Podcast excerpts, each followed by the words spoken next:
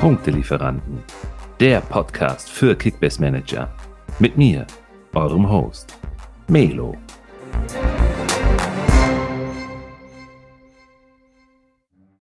Der zweite Teil der Punktelieferanten Special Edition zu den heißesten Transfers aus der äh, diesjährigen Bundesliga-Saison ist jetzt wieder live äh, beziehungsweise in der Aufzeichnung live, schön wär's.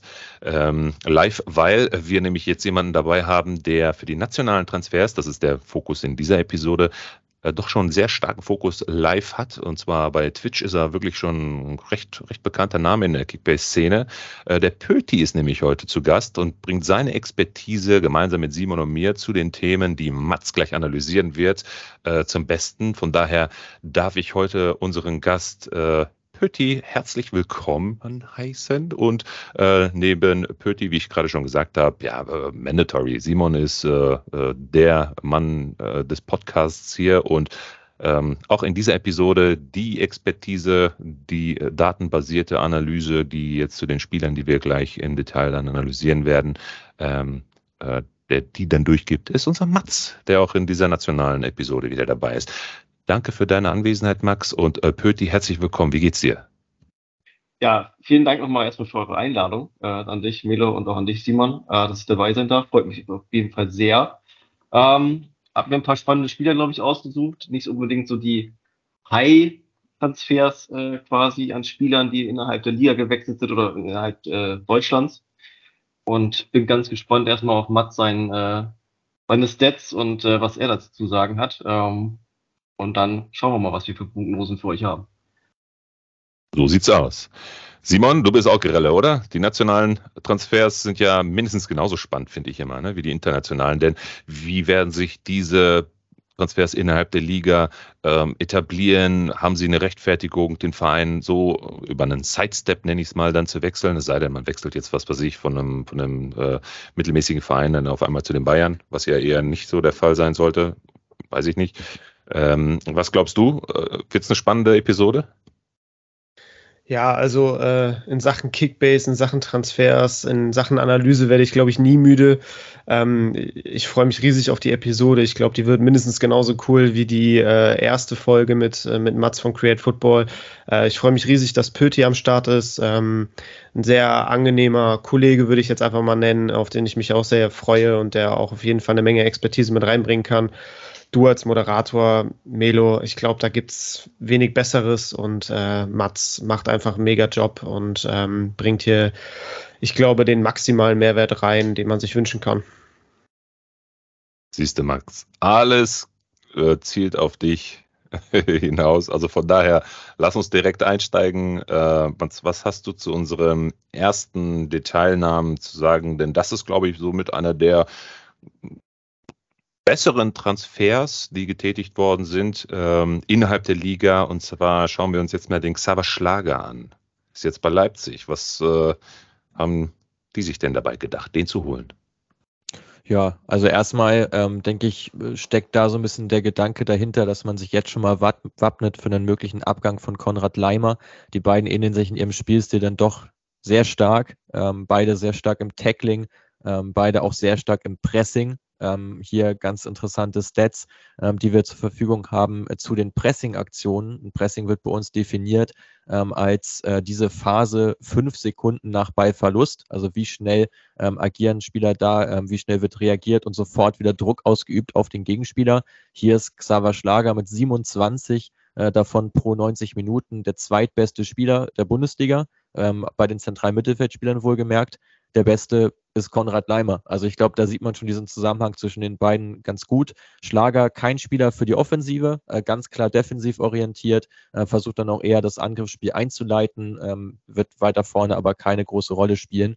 Aufgrund dieser Personalsituation äh, bei RB Leipzig, man hat jetzt ja schon Tyler Adams abgegeben, ähm, Haidara möchte sich eventuell auch anders orientieren ähm, auf der Sechserposition. Ähm, ja, da ist definitiv ein Vakuum da. Also Schlager mit Sicherheit hat, hat da seine Berechtigung.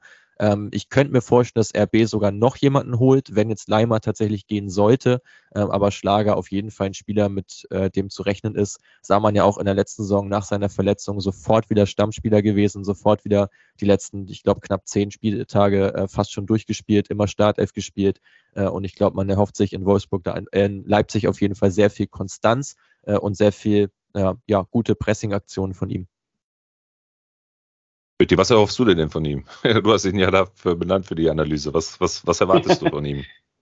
Ja, ich bin sehr gespannt auf ihn. Also, ähm, wie gesagt, äh, Matt hat auch gerade schon mal angedeutet, das sind auch so Sachen, die ich mir rausgesucht habe, fand auch sehr spannend. Also ich habe jetzt mir eher die ganzen Daten bei Kickbase rausgezogen, die quasi von vor zwei Jahren waren, in seinem sehr, sehr starken Jahr mit Wolfsburg, weil letzte Saison war er überwiegend verletzt. Ähm, da hat er halt 3238 Punkte gemacht, 101 im Schnitt. Ähm, wage auch zu, äh, zu prognostizieren, dass er in eine ähnliche Richtung gehen kann. Ähm, vermute mal zweieinhalb bis 3000 Punkte, um hier gleich auch mal schon mal was, was zu droppen. Sagt sehr starker Sechser. Ähm, für mich eventuell sogar sehr, sehr coole Combo mit Olmo neben sich, dass Olmo auf der 8 spielen könnte vielleicht, äh, um da quasi diesen Arnold zu geben. Ähm, ja, ähm, war ähm, hatte 41 von 57 erfolgreichen Dribblings in der Saison 2021. Fand ich sehr überraschend eigentlich. Ähm, Habe ihn gar nicht so stark gesehen in dem Bereich. Das nochmal so von mir so ein kleiner Nebenfakt. Cool. Äh, Simon, gehst du mit mit der Punkteprognose von Pötti? Doch, würde ich so grundsätzlich unterschreiben. Äh, hat er über den Umweg Wolfsburg doch wieder zurück in den RB-Stall gefunden. Ähm, passt da gut hin, ne? kennt die, die RB-Schule ähm, von seiner Zeit aus Salzburg. Ähm, ja, ich glaube, wenn, wenn Leimer wechseln sollte, dann ist er sowieso unumstrittener Stammspieler und schlüpft dann so ein bisschen in die Leimer-Rolle, aber auch äh, unabhängig davon, was mit Leimer passiert, glaube ich, wird er eine sehr große Rolle ähm, bei Leipzig spielen und auch extrem gut punkten. Das Einzige, was ihm natürlich häufig in seiner Karriere schon im Weg stand, ist die, sind die Verletzungen. Das bleibt natürlich abzuwarten. Wenn, wenn er wirklich eine Saison lang 100% fit bleibt, dann ist er ein mega guter Kickbase-Spieler. Aber ähm, ja, die Gefahr schwingt immer mit, dass er doch dann auch ein bisschen ausfallen wird.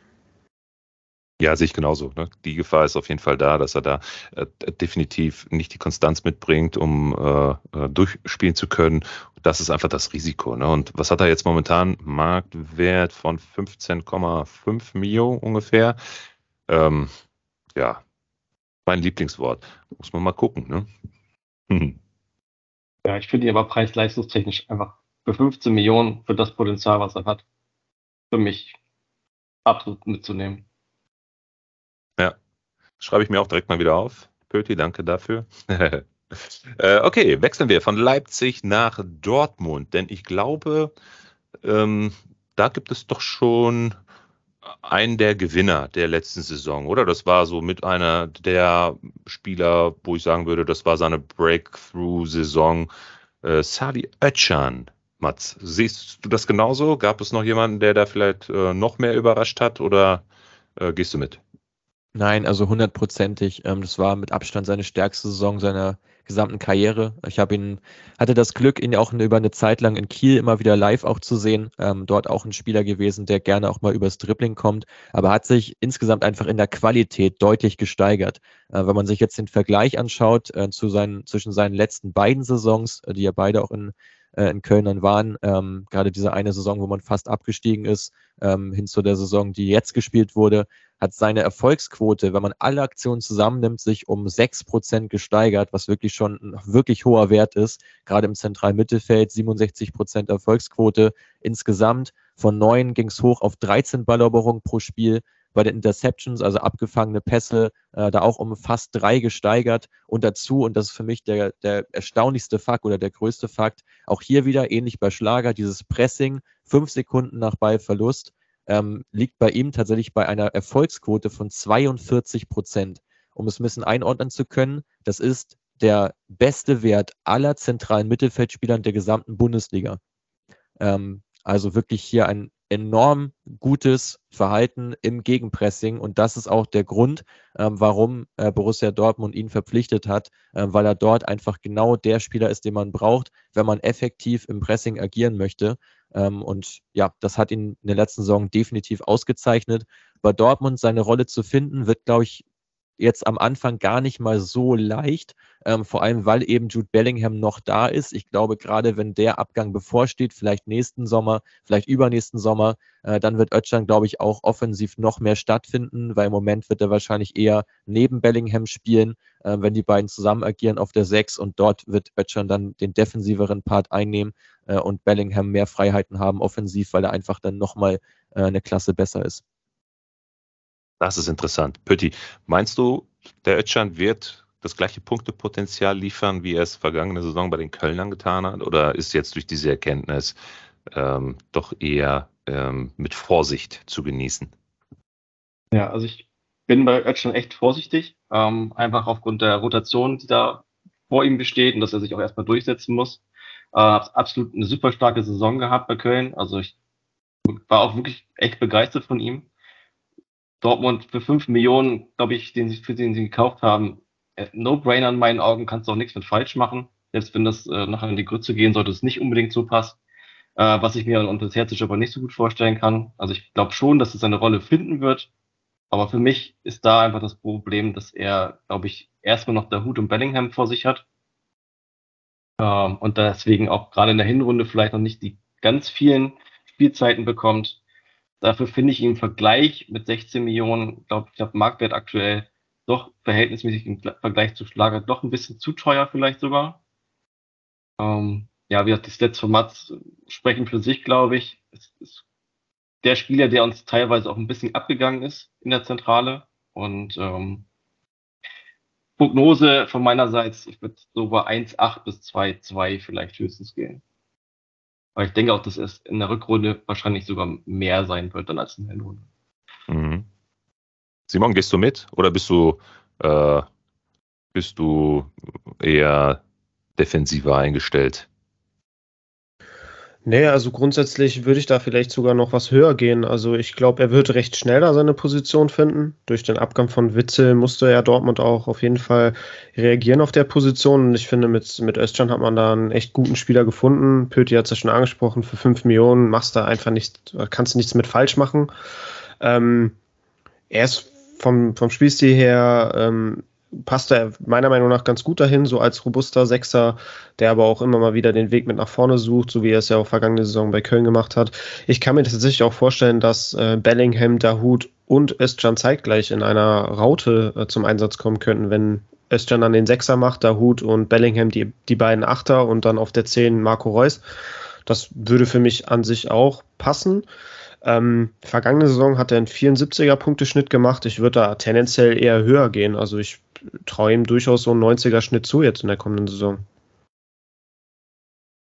Ja, mal sehen. Was wir jetzt noch sehen werden, ist eine Schnellraterunde. Jungs, Simon und Pöti. Ich frage euch jetzt mal ganz direkt und ihr antwortet einfach mal ganz schnell und dann lassen wir Mats arbeiten. Und danach diskutieren wir mal ganz kurz, ob wir recht hatten oder ob wir unsere Meinung doch nochmal ändern werden.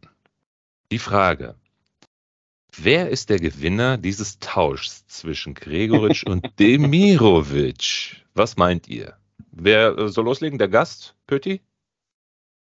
Ah, lass Simon jetzt mal den Vortritt. okay. Alles klar. Simon, wer ist der Gewinner dieses Tauschs? Also ich gehe mit Gregoritsch. Okay, also das bedeutet, Freiburg hat den besseren Deal gemacht. Meiner Meinung nach ja. Okay. Pöti, du? Ich gehe mit Demirovic. Da haben wir doch schon mal auch, eine sehr auch, gute auch, auch, auch, auch, wenn der Höhler, die Höhler-Verletzung natürlich Demirovic wahrscheinlich ein bisschen mehr in den Fokus rücken wird als vielleicht vorher.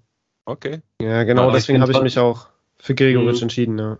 Ja. ja, aber ich bin trotzdem bei Demirovic. Okay. Ja, Mats, dann leg mal los. Boah, das ist auch wirklich ein, ein Podcast füllendes Thema, glaube ich. Also ich glaube, man könnte alleine zu dieser Streitfrage bestimmt lange diskutieren, weil ich finde, so deutlich oder eindeutig ist es nicht. Ich muss sagen, ähm, rein subjektiv, jetzt von den Daten mal weg, ähm, bin ich eher ein Fan von Dimirovic. Wenn man sich aber die Daten anschaut, ähm, dann äh, tendiere ich äh, zu dem, was Simon gesagt hat, dass äh, Gregoritsch da eher äh, der Gewinner ist, weil ich finde, dass der ein bisschen unterm Radar läuft. Ähm, datenbasiert hat er ja durch, er hat zum einen seine Tore gemacht, zum anderen ist er ähm, in der Luft äh, einer der stärksten Stürmer der ganzen Bundesliga, gewinnt da 60 Prozent. Alles, was wirklich über 40 Prozent ist, ist für einen Stürmer schon guter Wert, äh, extrem gut. Und dazu eben, ja, wie, wie schon gesagt wurde, diese Verletzung von Höhler. Ich glaube generell, dass man ihn, dass man ihn geholt hat für den Fall, dass Höhler mal ausfällt ähm, und natürlich auch aufgrund der Dreifachbelastung in der kommenden Saison, dass Höhler einfach nicht jedes Spiel machen werden kann. Das war Freiburg, glaube ich, vorher schon bewusst. Jetzt durch die Verletzung dürfte Gregoritsch sogar relativ schnell in die Startelf rücken. Und dazu äh, Gregoritsch ein Spieler, der auch extrem gut im Pressing ist. Ähm, obwohl Augsburg jetzt nicht so aggressiv angelaufen ist, schon gar nicht im Angriffspressing, wie es Freiburg ja über Zeiten äh, der Saison immer wieder tut.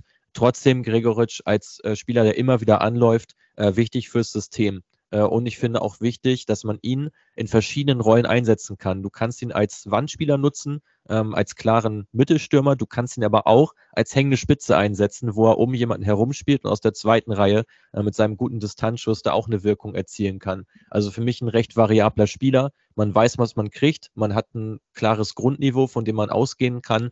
Äh, und auch gemessen an der Tatsache, dass Dimirovic ja praktisch nur Kurzeinsätze hatte, die, die ganze letzte Saison über und Gregoritsch ja schon ähm, zumindest in der Rückrunde auch streckenweise der Stammspieler war, ähm, bei einer schwierigen Saison in Augsburg trotzdem seine Tore gemacht zu haben, ähm, tendiere ich hier auch äh, zum SC Freiburg als Gewinner des Deals. Sehr, sehr geil. Sehr, sehr geil. Ja, fehlen nur noch die Punkteprognosen, meine Herren. Schießt los. Was meint ihr? Was für Durchschnittspunkte? Fangen wir mal mit Gregoritsch an, dem Gewinner. Ja, Bitte, was ähm, meinst du? Ja, ich war erst bei 1,5 bis 1,8. Ähm, durch die Höhlerverletzung habe ich mich dann halt noch ein bisschen korrigieren müssen, kurzfristig. Ähm, bin so bei 2 bis 2,2. Ähm, soll ich Demirovic auch gleich sagen? Oder ja, ich, ja, klar, hau raus. Ja, ja, hau raus. Bei Demirovic äh, sehe ich auch, also ich war eigentlich erst höher gegenüber Gregovic. Ich habe es halt vor, jetzt quasi eher ausgeglichen sogar gesehen. Äh, bin ich halt auch bei 2 bis 2,2, so in der Richtung. Also es, das hatte ich halt vorher bei ihm auch aufgeschrieben ähm, mhm. durch den Ausfall Höhlers halt jetzt im Nachgang jetzt ja. nochmal korrigiert. Mhm. Simon ist da optimistischer, glaube ich. Nö, gar nicht mal so. Also ich äh, sehe Gregoritsch so bei einem 75er Schnitt ungefähr. Das würde, glaube ich, auch auf ungefähr auf 2200, 2300 Punkte hinauslaufen, wenn mich nicht alles täuscht. Bin jetzt kein Mathe-Ass, muss ich dazu sagen, aber ich glaube, so in, in der Range wird, wird er dann landen. Das ist durchaus realistisch. Tendenziell würde ich da vielleicht auch noch mal fünf hochgehen, was die Durchschnittspunkte angeht, so auf einen 80er-Schnitt. Ähm, bei Demirovic weiß ich tatsächlich nicht. Also er wird natürlich häufiger in der Startelf stehen, als er es bei Freiburg getan hat. Ähm, wird er auch sicherlich mehr Tore als, als zwei erzielen wie in der vergangenen Saison. Ähm, ja, den sehe ich wahrscheinlich so bei einem 70er Schnitt, auch ja, 70er, 75er Schnitt würde ich den wahrscheinlich aussehen. Ja, ich, ich, ja. ich, mach, ja, ich bin, bin auch mal. Ja? Ja, ich wollte noch ein kurzes Einwand machen. Für mich ist halt Augsburg auch die Überraschungsmannschaft wahrscheinlich in dieser Saison. Also ich bin großer, oh, Fan, echt? großer Fan vom, vom Trainer Maaßen. Der kommt ja von der U23 vom BVB und ich bin das ist ein richtig guter Trainer. Ich glaube, dass der aus Augsburg richtig viel rausholen kann. Also ich da nicht deine Dortmund-Brille spricht, weiß ich ja, nicht. Ja, mag sein. Vielleicht hat Mats ja auch noch was vorbereitet, weiß ich nicht, aber wenn er das sagen kann, gerne. Ähm, ich sehe sie auf jeden Fall in den Top 10 der Liga. Also ich glaube, dass sie dieses Jahr nichts mit dem Abstieg zu tun haben werden. Das gibt sowas von der Kiste Bier, Pötti. Ich habe dich auch ich hab dich bei den Eiern. Wir machen die große ja. Abrechnung am Ende der Saison, keine Sorge. Aber Mats, du wolltest noch kurz was sagen. Ja, genau. Also äh, ich finde, da lehnst du dich schon ein Stück weit aus dem Fenster. Also Augsburg unter die Top Ten das ist schon echt eine Aussage. Soweit würde ich jetzt nicht gehen, wenn man sich den Spielstil mal anschaut. Ich finde gut, dass man jetzt bei Augsburg nicht mit Hönes gegangen ist, was ja auch im Gespräch war eine Zeit lang. Also nicht hin zu plötzlich Beibesitz und von hinten rausspielen, weil dazu hat man die Spieler einfach nicht, schon gar nicht in der IV, ähm, die das alle auch nicht besonders spielen können, die alle eher einen langen Ball spielen. und damit das Mittelfeld überbrücken. Was für mich, äh, für so einen Stürmer, sie haben jetzt ja mit Dimirovic und auch Ricardo Pepi, äh, von dem man sich, glaube ich, auch einiges erhofft in der aktuellen Saison, ähm, zwei Stürmer, die für Tore gut sein können. Die Frage ist nur, von wem kommen die Zuspiele? Und ich sehe bei, bei Augsburg in der letzten Saison schon und jetzt auch immer noch ein Vakuum bei den Kreativspielern, weil man im Grunde genommen vor allem über die Seiten dann mit Flanken gefährlich werden kann. Äh, über rechts, wenn Caligiuri da spielt, über links für mich auch ein guter Kickbase-Spieler mit Iago, äh, wenn er dort agiert. Aber mir fehlt so ein bisschen diese Zehnerrolle, weil für mich Arne Meyer kein Spieler ist, der eine besonders hohe Scoreranzahl liefern kann in der Saison. Für mich ein Spieler, der eher ein Achter noch ist als ein Zehner. Äh, und ich glaube, wenn man dort nochmal nachrüstet, die Transferperiode ist jetzt ja noch lang, äh, wenn man da nochmal einen Spieler dazu bekommt, so ein, so ein, so in der Range Robert Schul zum Beispiel, der jetzt ja auch wieder auf dem Markt ist, der in Bochum eine geile Saison gespielt hat. Wenn man so einen Spieler nochmal holen kann, dann ähm, wäre ich auch geneigt zu sagen, ja, das, die können definitiv überraschen. Bis dahin hängen, glaube ich, beide Stürmer so ein bisschen in der Luft und sind komplett abhängig davon, ob das Pressing greift und sie darüber Torchancen generieren, weil aus dem reinen Spiel heraus wird es, glaube ich, auch in der Saison einfach nicht so einfach, zumindest mal durchs Zentrum, ähm, sich an gute, ja, oder gute Torchancen zu kreieren äh, um ihre Stürmer einzusetzen. Ah, sehr cool. Ähm, Siehst du, haben wir doch mal gut was mitgenommen jetzt hier für die Augsburger. Und Simone, wir lagen bei unserer Analyse zu den Augsburgern äh, letzte Woche doch auch gar nicht so weit weg von dem, was Mats jetzt sagt. Ne? Finde ich gut. Ja, das stimmt, das stimmt. Aber Pöti ja. tanzt auch ordentlich aus der Reihe. Also, äh Aber ist doch gut so. So haben wir ja auch hier die, die Diskussion am Laufen. Ne? Also ich, ich habe die, die Kiste Bier schon aufgeschrieben, Pöti. Ja, definitiv. Dass du die kaufst für mich, ja, ist okay. Ja. Naja, okay, wir werden sehen. Wir kommen mal zu den Aufsteigern. Äh, wir haben ja nicht nur innerhalb der ersten Bundesliga ja Transfers, letztendlich haben wir ja auch ähm, Spieler, die entweder durch den Aufstieg an sich jetzt in die Bundesliga hochgerückt sind und wo wir ein bisschen was im Detail zu erzählen möchten, ähm, aber auch die Mannschaften aus der ersten Liga, die sich in der zweiten Liga bedienen. Und da haben wir jetzt zwei Kandidaten, die gehen wir jetzt auch mal mit Mats äh, gemeinsam durch. Da bin ich auch mal gespannt, was du dazu zu sagen hast. Wir fangen mal beim SC Freiburg an und mit einem der aussichtsreichsten Kandidaten äh, auf dem Startelfplatz, äh, Kire.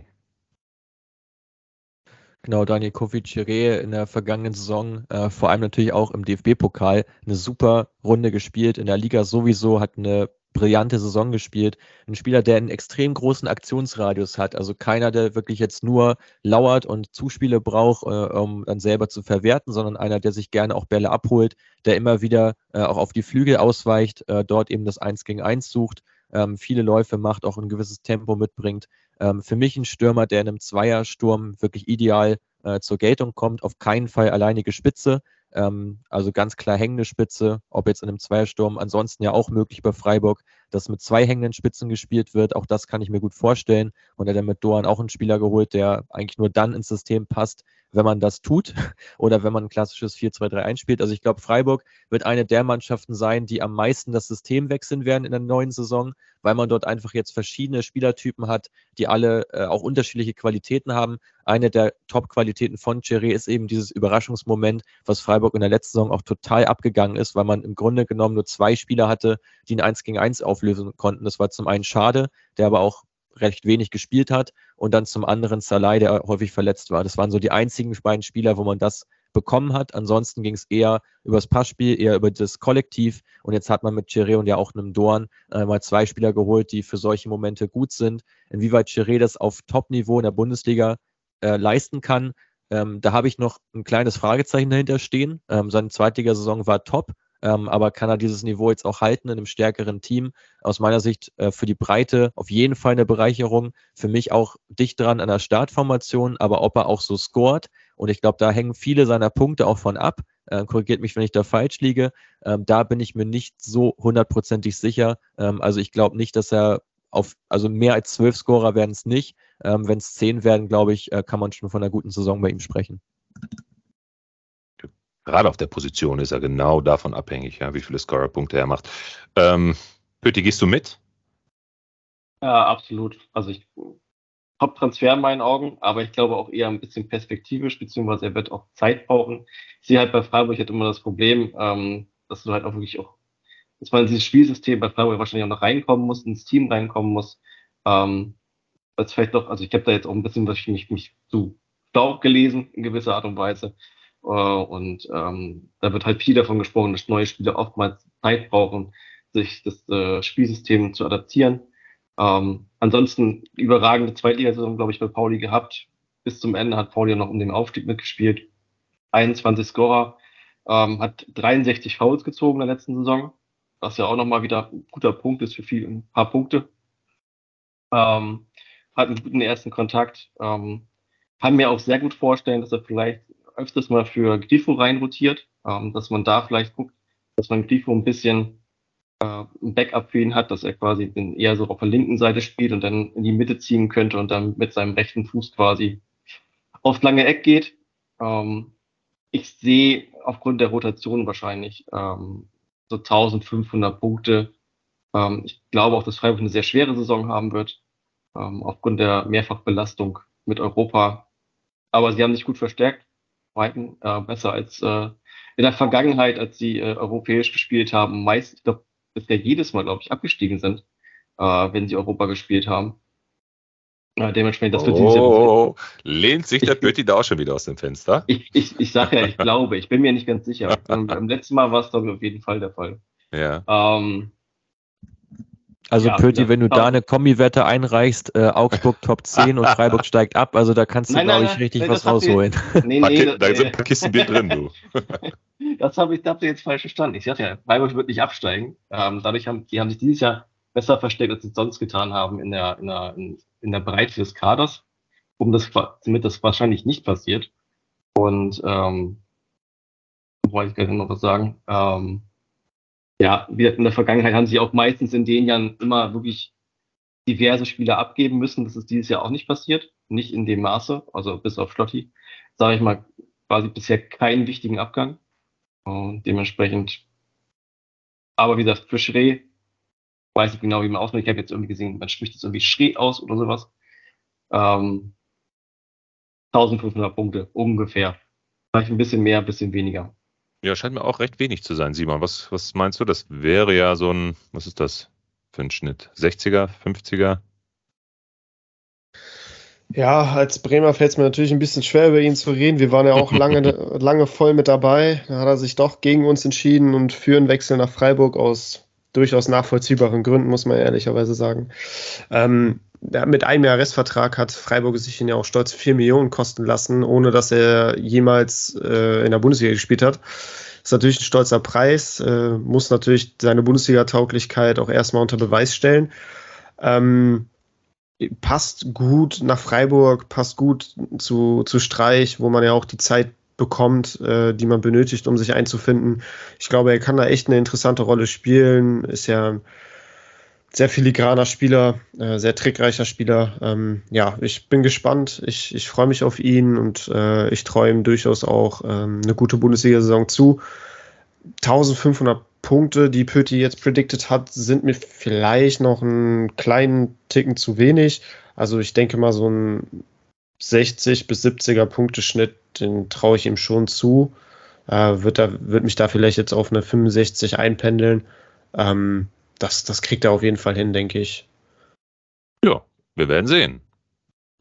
Ja, man muss da halt ein bisschen differenzieren. Also der Schnitt und die Gesamtpunkte muss man ja immer ein bisschen, also der Schnitt ist ja immer dann eine Seite, die Gesamtpunkte hängen ja auch von der Anzahl der Spiele dann auch wieder ab. Ne? Also das, ist halt immer das stimmt, das stimmt, ja.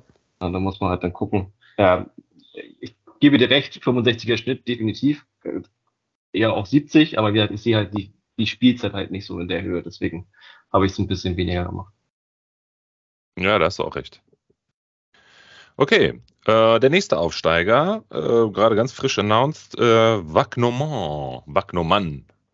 Wir hatten ja es schon bei der Episode mit den internationalen Transfers. Ich habe es mit den Namen nicht so auf dem Schirm. Äh, Pötti jetzt gerade auch schon mit Kire, Xere, ähm, jetzt bin ich mal gespannt, wie du ihn äh, benennst.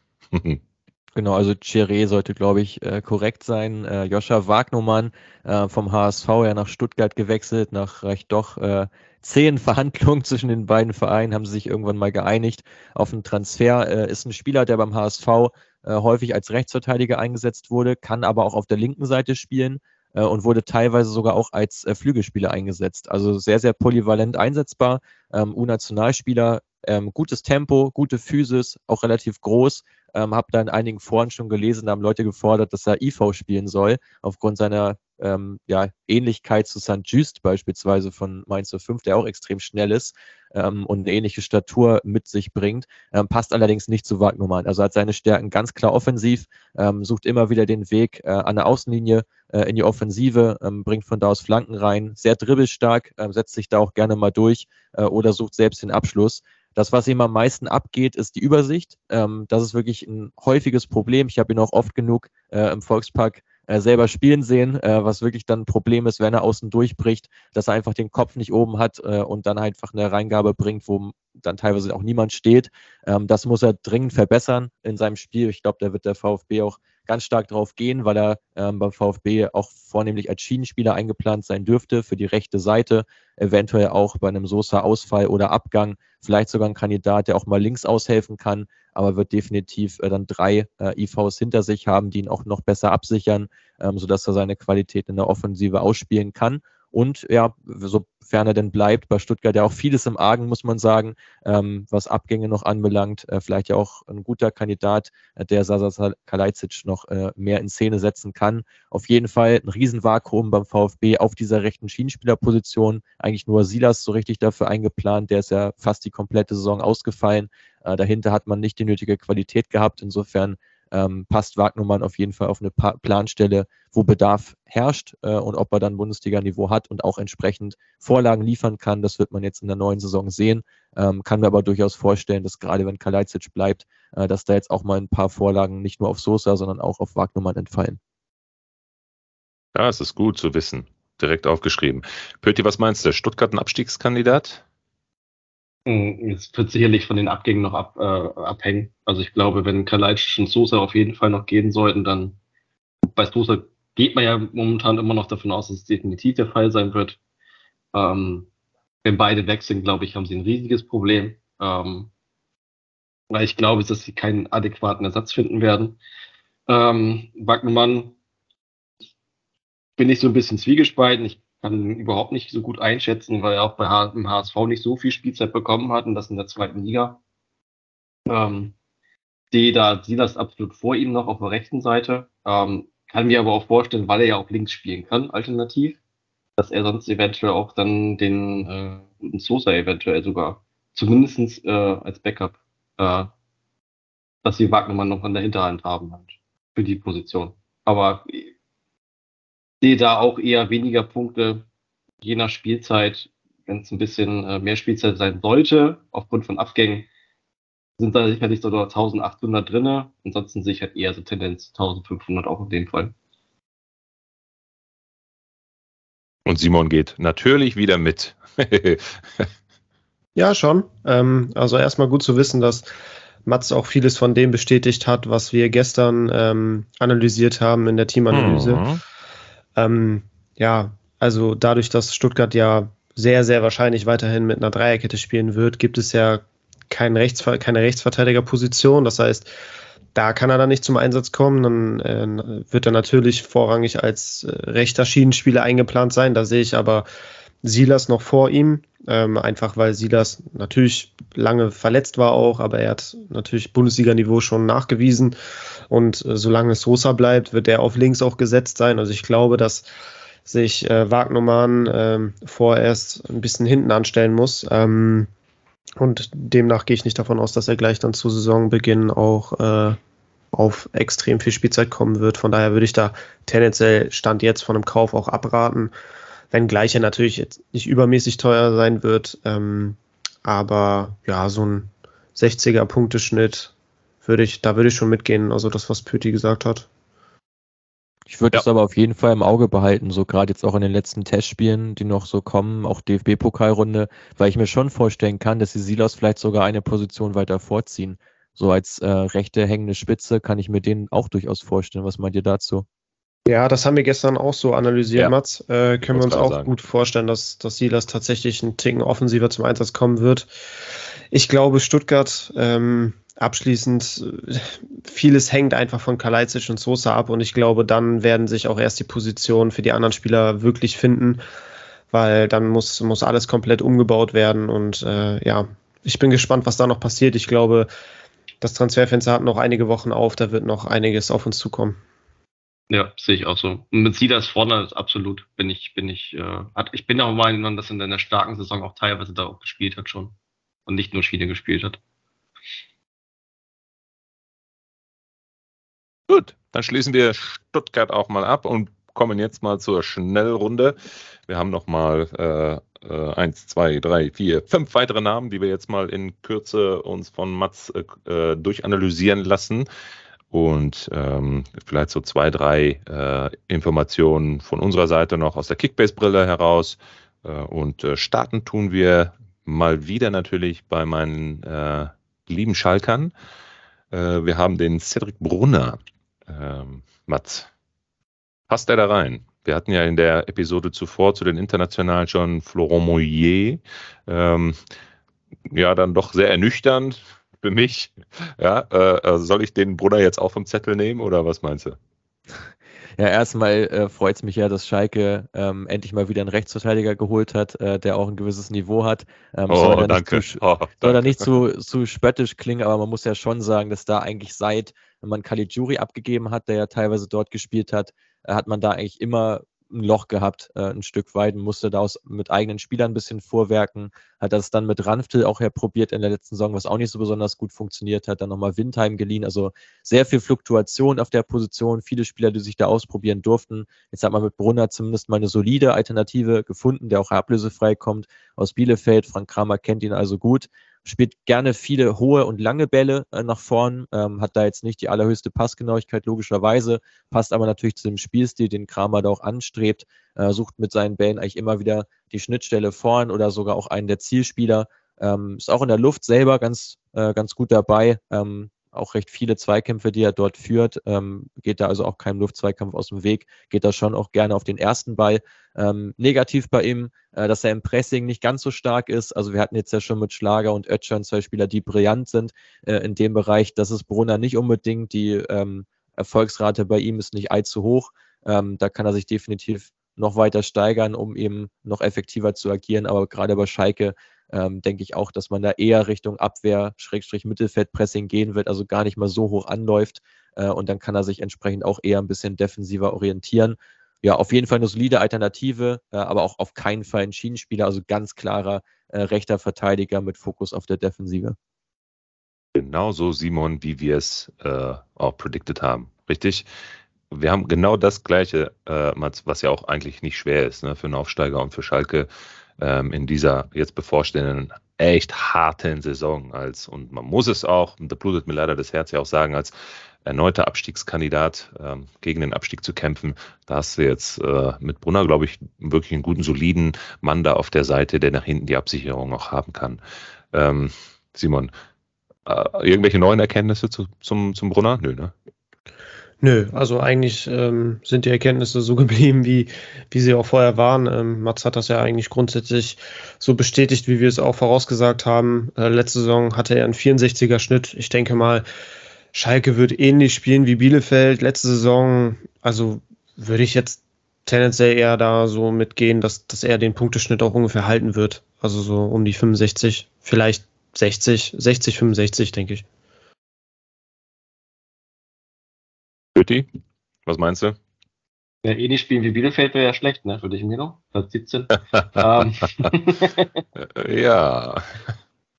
Äh, ja, ähm, ich habe mir nur so ein paar Stats bei Liga-Insider rausgesucht. Ähm, war in vielen Stats, ähm, zumindest im Defensivbereich, geklärte Bälle Top 40, äh, Balleroberung sogar Top äh, 25, abgefangene Bälle Top 6, 35. Ähm, was ja auch dann entsprechende Punkte sind auch bei Kickbase. Ich denke, als guter Lückenfüller unter 5 Millionen aktuell immer noch, äh, kann man den schon gut einpacken. Ähm, hat bei Bielefeld letzte Saison die meisten Flanken geschlagen. Hm, muss man mal gucken. Es sind aber, ist aber nur einer zum Assist geführt. Ich sehe auch da so 1500, also 1600 bis 1800 wahrscheinlich. Ja, wenn Schalke ein bisschen überraschen kann, dann vielleicht 2000, aber das wäre schon, also wenn seine Flanken ein bisschen mehr auch zu Toren, führen, dann äh, könnte es sogar Richtung 2000 gehen. Ja, naja. da würde ich auf jeden Fall mitgehen, aber ich ja, glaube, genau. Schalkes Spiel wird da auch äh, eher linkslastig sein. Also ich glaube, man wird eher ja. probieren, Uwe Jan in Szene zu setzen und rechts auch eher so ein bisschen ähm, asymmetrisch, dass da eher die Absicherung ist äh, mit Brunner. Ja. Mal ganz kurz noch zum Ovejan. Simon und ich haben ihn als verkappten, oder sollen wir sagen, Simon, als verkappten David Raum bezeichnet. Äh, gehst du unsere Expertise, gehst du mit unserer Expertise mit? Vielleicht nochmal zwei, drei Worte zum Ovejan, zu diesem Konterpart äh, von äh, Brunner.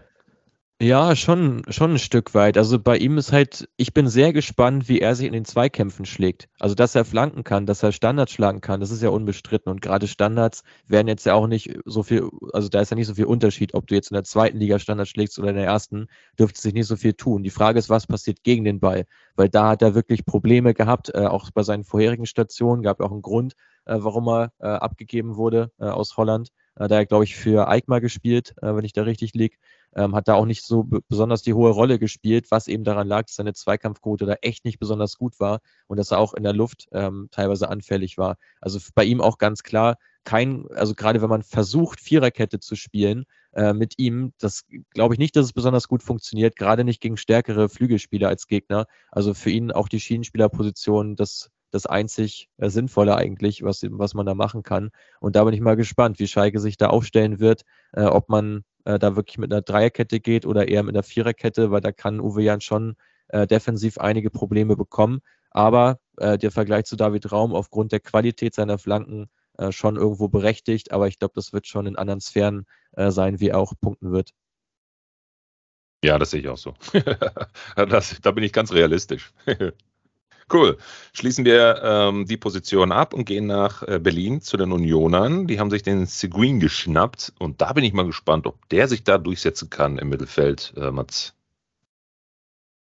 Ja, im Unioner Mittelfeld hat sich ja auch einiges getan. Ähm, neben Seguin ja auch Haberer und äh, Pantovic neu gekommen. Ähm, ich würde, aber ich finde eure Wahl, ähm, dass ihr jetzt mit äh, Seguin, dass ihr Seguin ein bisschen thematisieren wollt, finde ich nachvollziehbar. Für mich auch der Spieler, der da am dichtesten äh, dran ist, äh, der Stammspieler zu sein, weil er eben mehrere Komponenten vereint. Also von diesen dreien, die jetzt neu gekommen sind, die sich ja im Grunde genommen alle um einen Platz schlagen, wenn man so möchte, und vielleicht noch äh, Pantovic ja auch ein bisschen Konkurrenz zu Haraguchi, ein bisschen der offensivere Part, da ist Seguin, glaube ich, der ausgewogenste, ähm, recht passstark, auch bei Fürth schon gewesen, immer wieder Bälle ins letzte Drittel gebracht.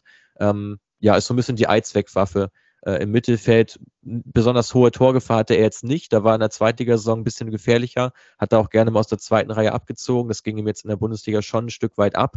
Und auch seine Dribbling-Effizienz, die ist nicht allzu hoch. Also da hat er wirklich Probleme, wenn er selber mit dem Ball ins 1 gegen 1 geht, ähm, kann es auch häufiger mal zu einem Ballverlust führen, äh, muss einem da bewusst sein. Also er wird ein Spieler sein, der eher versucht, seine Nebenleute einzusetzen äh, und gar nicht sich selber so sehr in den Vordergrund drängt. Aber gerade so im Maschinenraum, im Mittelfeld bei Union sehe ich ihn schon auch als wahrscheinlich sogar die beste Alternative, ähm, die man da jetzt hat äh, nach dem Prömel-Abgang. Spannend. Pötti, siehst du das genauso oder hast du den Pantovic doch eher noch auf dem Schirm? Äh, nee, also ich, ähm, das war also, also meine Überlegung, nehme ich jetzt Seguin oder nehme ich Pantovic? Äh, auch sehr nice, dass, äh, für mich war halt dann so Seguin der interessantere Spieler, weil, finde ich, bei Fürth auch so ein bisschen im Kollektiv vielleicht auch einfach untergegangen ist. Und ich kann mir da auch sehr gut vorstellen, dass es bei Union dann durch das bessere Kollektiv einfach allein schon dadurch äh, ein bisschen mehr herausstechen kann. Ähm, hat ja letzte Saison drei Assists gehabt. Wie gesagt, nicht so torgefährlich, definitiv. Auf jeden Fall nicht so wie Prömel. Ähm, hat, ähm, war auf Platz 14 bei den Balleroberungen äh, letzte Saison, äh, Bundesliga weit, was ich ähm, sehr interessant fand. Äh, vielleicht kann Mats da noch ein paar nähere Stats äh, zu, zu, zu, zu nennen, aber ähm, finde ihn aktuell ähm, sehe ich ihn am ehesten halt auch als Prömelersatz und ähm, für 4,8 Millionen, ähm, ich sag mal 1700 bis 2000 Punkte. Ich traue Union schon wieder eine relativ starke Saison zu und Union ist dafür bekannt, ich sag mal, eher Spieler äh, zu pushen, die, äh, ich sag mal, woanders vielleicht völlig unterm Radar gefallen sind. Ne? Ja, ich kann es da schon auch gut verstehen. Ich glaube nicht, ähm, dass Seguin jetzt die gleiche Rolle einnehmen wird wie Prömel. Also ich glaube nicht, dass der jetzt so an mhm. die 30, 31 Spiele von Beginn an machen wird in der Bundesliga, weil einfach auch da ja wieder die Dreifachbelastung eine Rolle spielt. Und man hat eben auch genügend Personal, auch ja ein äh, ein Schäfer noch im Mittelfeld, der, glaube ich, auch eine größere Rolle spielen wird in der aktuellen Saison. Ähm, ansonsten, was du sagst zu den Balleroberungen, ähm, habe ich ja auch auf, meinem, auf meiner Liste noch stehen, dass er vor allem gegen Dribbler ziemlich effektiv ist. Also wenn er eben angedribbelt wird äh, und äh, der versucht an ihm vorbeizukommen, ähm, da hat äh, Seguin wirklich eine gute Quote, den Ball dann auch abzuluxen äh, und ist darüber hinaus, auch, äh, darüber hinaus auch in der Luft ähm, sehr passabel unterwegs. Also er erobert vor allem über diese beiden Komponenten äh, seine Bälle, jetzt eher weniger über Stellungsspiel, sondern eher wirklich über die Laufarbeit äh, und über das Geschick im Zweikampf. Ja, sehr nice, danke. Simon, das bedeutet, was meinst du, Punkteschnitt? Boah, Punkteschnitt zu predikten ist extrem schwer. Ähm, ich krieg bei, bei den zentralen Mittelfeldspielern von Union immer echt Kopfschmerzen, weil da tummeln sich ja seit zwei, drei Saisons äh, irgendwie immer vier, fünf äh, Spieler, die alle die Berechtigung haben, auch in der Startelf zu stehen. Jetzt haben wir einen Haraguchi, einen Haberer, einen Seguin, einen Pantovic, Rani Kidira als Sechser sollte eigentlich gesetzt sein. Dann hast du noch einen Kevin Möwald, der auch schon Bundesliga äh, gespielt hat. Es ist unfassbar schwer, da auch ähm, immer die voraussichtliche, voraussichtliche Aufstellung zu richtig zu treffen. Ähm, Seguin wird sicherlich ähm, die Nase gegenüber den anderen leicht vorne haben. Ähm, vom Punkteschnitt her, boah, würde ich jetzt auch so und mit einem 65er gehen. Aber mhm. es ist wirklich jetzt einfach so rausgehauen. Es ist unfassbar schwer für mich, das zu predikten. Ja, ja. Okay, cool. Der nächste, das geht hier wie am Fließband. Mats, äh, wir haben Adamian noch auf der Uhr.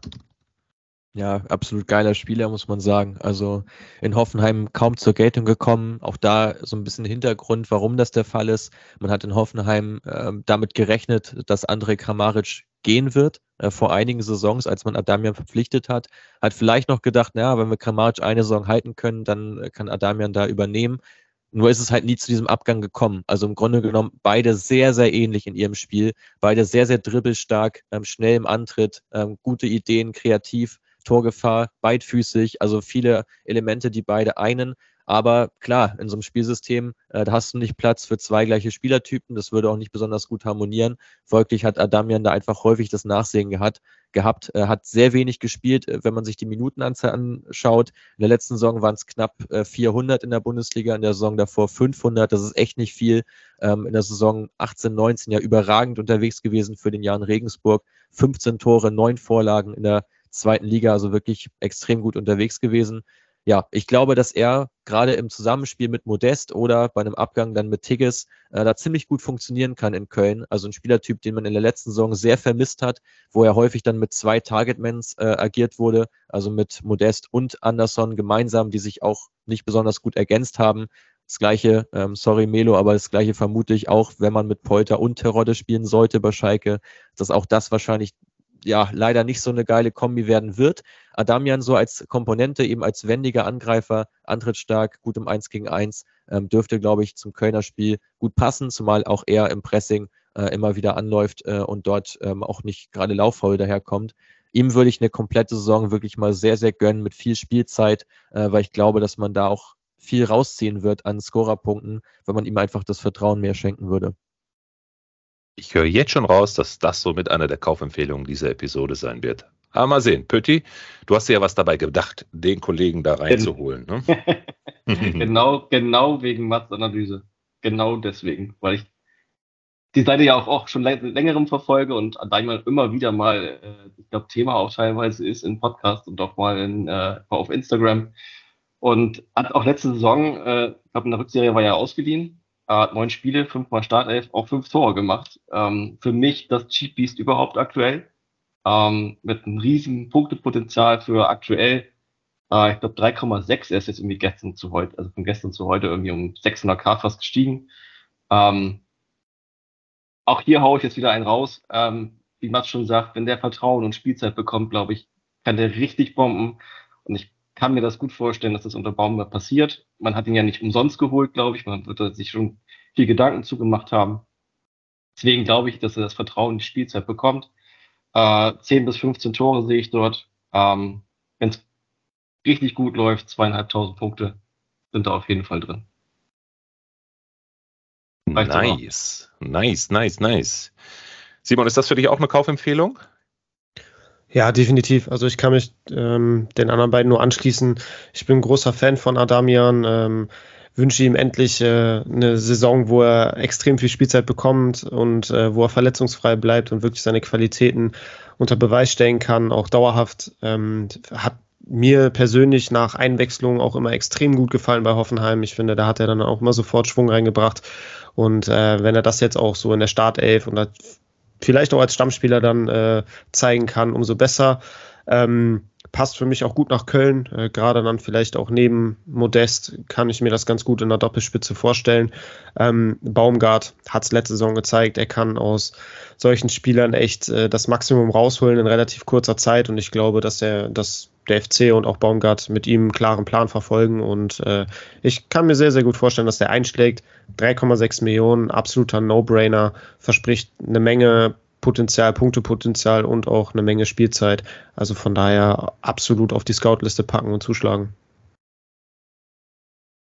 Mats, jetzt mal eine Frage an dich. Wir gehen jetzt zum nächsten.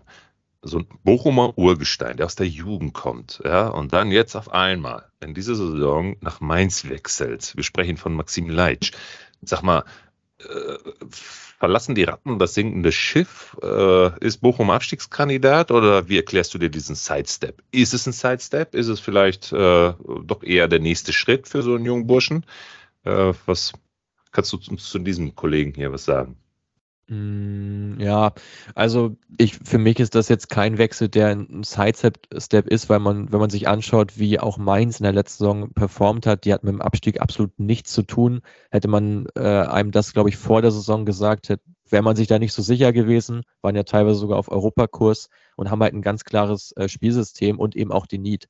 Also für Leitsch, glaube ich, der größte Punkt, Stammspieler zu sein, wenn er schon den Wechsel macht innerhalb der Bundesliga, dann nicht als Rotationsspieler, sondern als Stammkraft. Und das ist jetzt gerade nach dem Abgang von Nia KT, äh, wird das gegeben sein. Also diese linke Position äh, in der Dreier-IV, ähm, die wird vakant sein. Leitsch als Linksfuß äh, kann diesen Posten übernehmen, hat in der Zweitligasaison stark performt. Ähm, wir hatten ihn da auch schon für teilweise sogar noch größere Vereine mit auf dem Zettel, ähm, da schon direkt den Schritt zu machen. Er ist noch ein Jahr geblieben, ähm, hat ähm, verletzungsbedingt leider nicht jedes Spiel machen können, aber seine Zweikampfstärke da auch nachgewiesen. Solide im Passspiel. Ähm, sein Problem so ein bisschen diese Passdistanz. Also er ähm, ist jetzt kein Spieler, der eine Linie überspielt mit einem cleveren Pass, sondern doch eher versucht, den Ball auf Außen zu legen. Wir hatten ja in der letzten Episode schon Kasi ein bisschen thematisiert. Der ist eher dann der Spieler, der den Weg sofort dann per langen Pass auch nach vorne sucht.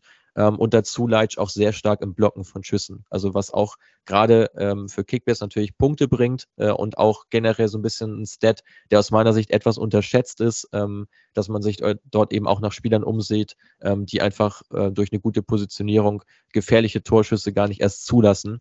Ähm, insofern für mich Leitsch äh, hat er einen ganz guten Wechsel gemacht ähm, und wird äh, bei Mainz äh, mit hoher Wahrscheinlichkeit auch Stamm spielen. Simon, Startelf-Kandidat auch für dich, oder? Ich glaube, da ist keine Diskussion. Definitiv. Also, ne, äh, Mats hat es schon angesprochen, durch den Abgang von Nia KT und auch St. Just ähm, fallen ja zwei Positionen in der Dreierkette weg und äh, Leitsch wird auf jeden Fall dann die Position von Nia KT übernehmen. Ähm, aktuell knapp sieben Millionen wert. Ähm, man weiß, was man bekommt. Äh, er wird Stamm spielen. Ähm, für den Preis, denke ich, fair. Äh, Mainz wird er jetzt auch äh, ganz gut äh, spielen und durchaus auch solide punkten. Also von daher, ähm, wenn man das Geld über hat und noch einen Verteidiger sucht, äh, bei dem man sich sicher sein kann, dass er Spielzeit bekommt, dann macht man mit Leitsch wahrscheinlich nichts falsch. Also ich tippe da auch so auf so einen 75er bis 80er Schnitt, traue ich ihm schon zu.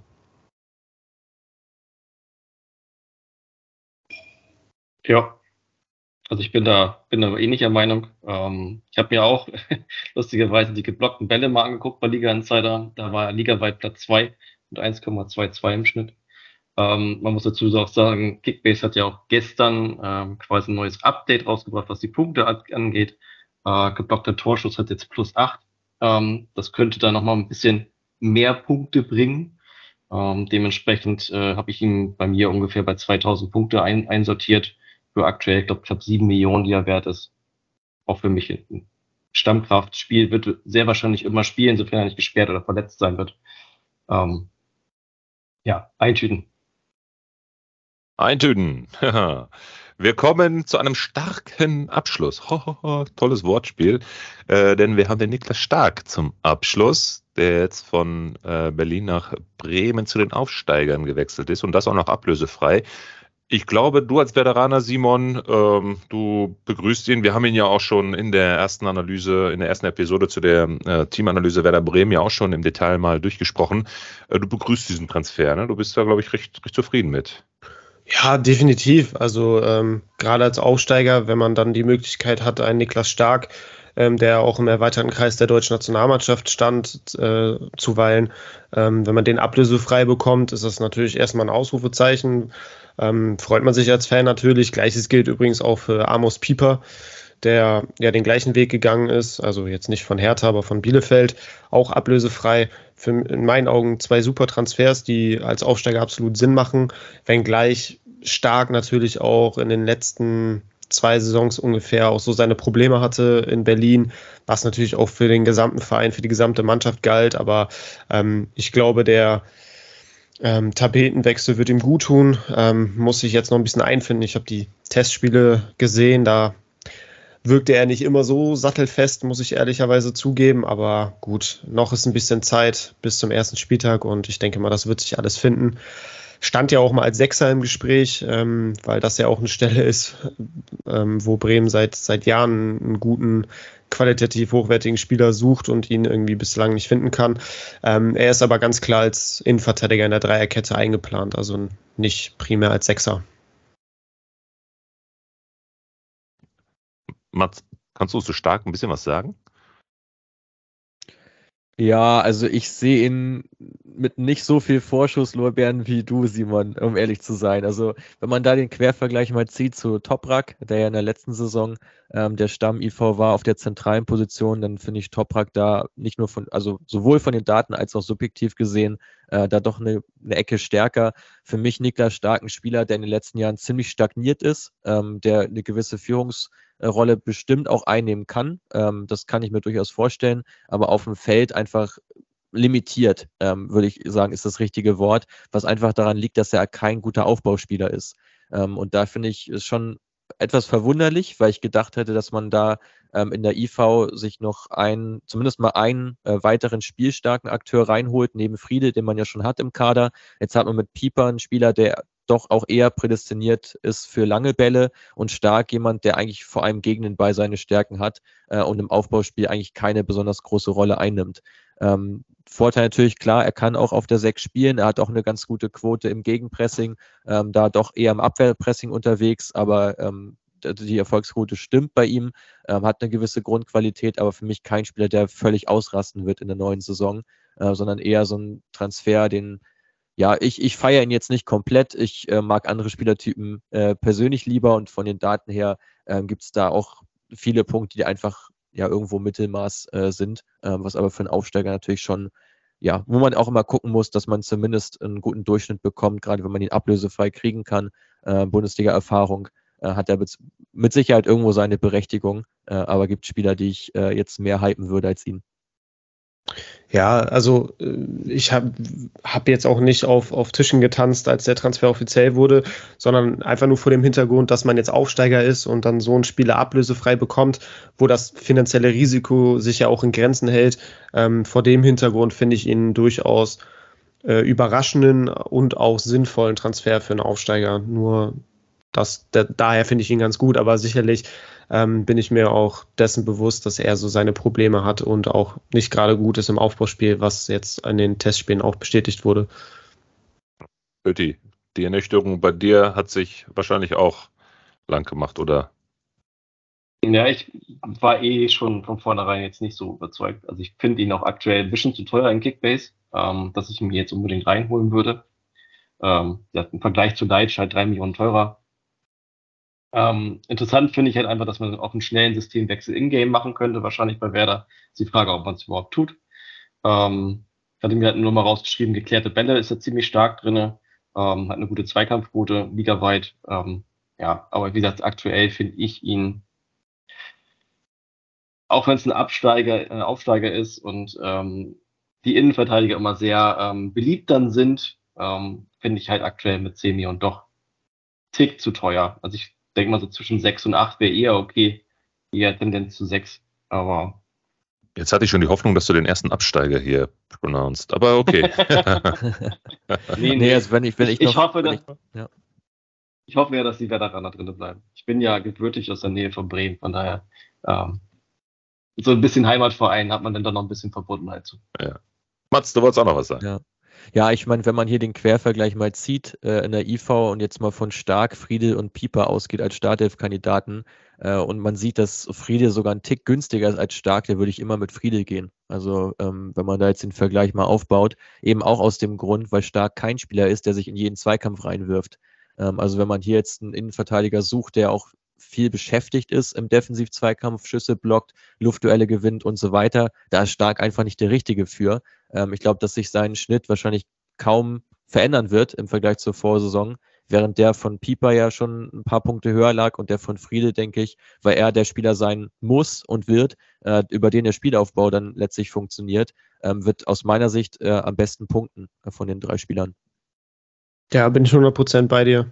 Mats. Also für mich ist auch Friedel ähm, nicht nur von den Abwehrspielern, sondern vom gesamten Team auf jeden Fall meine Nummer 1 Kaufempfehlung. Also ich glaube, der wird ähm, ja so am konstantesten und auch tendenziell am besten punkten von allen Bremern. Ja, das sehe ich auch so. Das kann ich Jungs. noch auch nochmal bestätigen.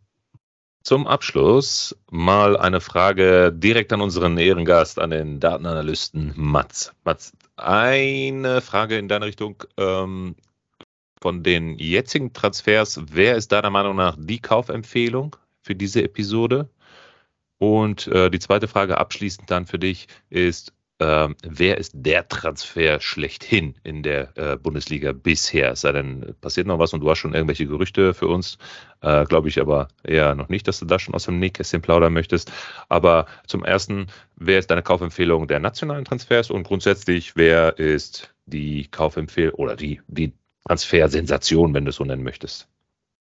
Boah, das ist aber eine komplexe Frage. Also von denen, die wir jetzt heute analysiert haben, äh, würde ich sagen, macht man mit Schlager auf jeden Fall nichts falsch. Ähm, sofern er sich nicht verletzt, dann natürlich sofort wieder loswerden. Äh, und Adamian hatten wir auch schon genannt. Also preis-leistungstechnisch ganz klar Adamian aufgrund äh, des Preises. Wenn man jetzt rein auf Punkte geht, äh, würde ich mit Schlager gehen äh, aus der Liste, die wir jetzt hier vorliegen haben.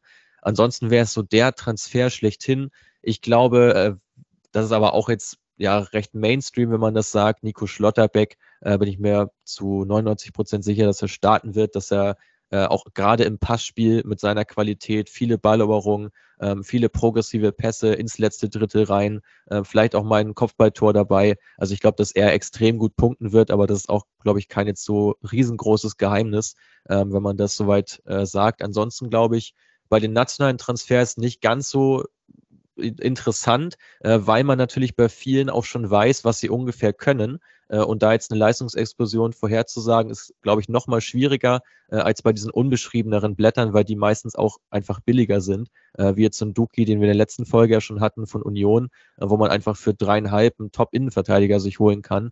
Ähm, da gibt es auf nationaler Ebene, glaube ich, nicht so viele äh, wo ich erwarte, die so ein bisschen unterm Radar laufen, sind aber beide keine Transfers, sondern Spieler, die schon in der letzten Saison da gespielt haben, sind für mich Iago bei Augsburg, hatten wir jetzt schon kurz genannt, und bei Stuttgart Führig. Äh, das wären für mich zwei Spieler, wo ich glaube, äh, dass sie nochmal besser punkten werden als in der Vorsaison.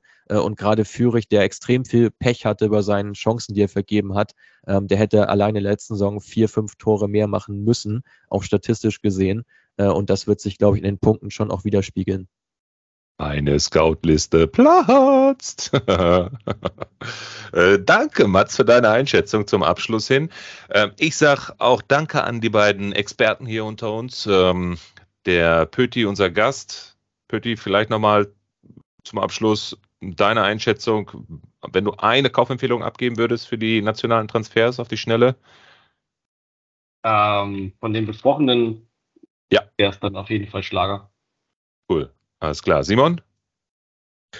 Ja, bei Schlager gehe ich grundsätzlich mit, aber ich würde sonst noch äh, Maxim Leitsch mit in den Ring werfen. Ja, den hätte ich nämlich jetzt auch gesagt. Ich habe aber tatsächlich auch noch, weil Mats gerade ähm, Schlotte erwähnt hat. Ähm, ich habe nämlich abschließend noch eine Frage für die gesamte Runde und zwar, äh, mit wem geht ihr? Also wer, wer wird besser punkten? Süle oder Schlotterbeck? Ja, glaube ich auch. Ähm, Schlotterbeck aus meiner Sicht. Äh, weil er einfach gerade mit Ball äh, nochmal einiges mehr initiiert ähm, und das jetzt schon in Freiburg gezeigt hat als äh, Süle. Und Dortmund wird keine Mannschaft sein, die permanent verteidigt, sondern tendenziell eher den Ball haben. Und dann würde ich da eher mit dem Passstärkeren gehen, äh, als mit dem, der vielleicht im Zweikampf noch ein Ticken robuster ist. Okay, dann sind wir uns ja grundsätzlich einig. Aktuell 38,3 Millionen wert. Ja. Wäre das so ein Spieler für euch, den ihr euch direkt zu Saisonbeginn mit einem ordentlichen Overpay ins Team holen würdet oder würdet ihr da eher das Geld in Kimmich, in Manet oder Müller investieren? Kimmich, safe. Ähm, Müller weiß ich nicht so genau. Und Manet auch. Ja, doch. Also Manet und Kimmich ja, Müller eher nicht. Aber also ich so ein, keine, ich, 38 Millionen für Schlotti, ich finde ich viel zu viel. Ja, gerade für den Anfang erscheint mir das auch zu viel. Also ich habe schon einige Transfers gesehen, mittlerweile in meinen ganzen Ligen, die ich ja betreue noch. Und ähm, muss sagen, da wird dann teilweise 45 bezahlt. Ähm, sorry, das ist, je nachdem, welchen Modus man spielt, ist es ein Drittel oder, die, oder ein Viertel vom Budget für einen Abwehrspieler. Ist es halt echt Mats und Auch ich, wir schreiben hier schon fleißig mit hier. Wer würde was bieten? Wer bietet wie viel? das ist schon, das ist alles Gold wert hier, was am Ach, Deswegen machen wir das jetzt hier wegen unserer Creator-Liga. So, vielleicht, vielleicht, vielleicht. Mats, ja. Zum Abschluss vielleicht nochmal eine, eine, jetzt mal ganz spontane Frage. Wir haben sie jetzt schon mehrfach erwähnt, die Creator Liga. Also, wenn du Bock hast, ne? wir sind neun Pötti, sind wir neun? Ja, ne? Ich glaube neun Content Creator. Ja, ich glaube, eine, eine oder zwei fehlen noch in der Liga, aber ich glaube, ein Platz wäre auf jeden Fall Minimum noch frei. Mats, hat Create Football vielleicht Bock, in einer Kickbase-Liga mit den anderen Experten zu zocken in der kommenden Saison? Traust du dir das zu? Ja, auf jeden Fall. Können wir auf dann jeden bist Fall du machen. Hiermit herzlichst möchte, eingeladen. Ich möchte dann aber Danilo Doki von Beginn an zugelost bekommen und da keinen Sinn für ausgeben müssen. Ding, ding. und wenn ich ihn zugelost bekomme, dann transferiere ich ihn zu dir. Hauptsache du bist dabei. Gebe ich hiermit offiziell bekannt. Nein, das, das kriegen, kriegen wir auf jeden Fall hin. Äh, und ich glaube, dass da die äh, Leistungsdichte auch brutal hoch ist. Und ich finde es geil, wenn man Herausforderungen hat. Ähm, das lieben wir generell bei Crit Football. Wir müssen uns ja auch eigentlich tagtäglich immer wieder beweisen in einem Markt, der sehr umkämpft ist in der Sportbusiness-Branche. Insofern ähm, passt es eigentlich ganz gut rein. Hervorragend. Alle weiteren Details besprechen wir dann im Hintergrund und du bist herzlichst eingeladen. Wir freuen uns riesig, wenn ihr dazu kommt. Und äh, dann schauen wir mal, äh, wer was, wie viel ähm, bietet und welchen Mehrwert aus den bisherigen äh, Episoden dann rauszieht. Jungs, tausend, tausend Mal Dankeschön für die wirklich äh, richtig gute ähm, Episode zu den nationalen Transfers. Ähm, mir bleibt nichts anderes übrig, als euch noch einen schönen Resttag zu wünschen und bleibt gesund, das ist das Wichtigste in der heutigen Zeit. Ich freue mich auf euch in der Content Creator Liga. Bis dahin.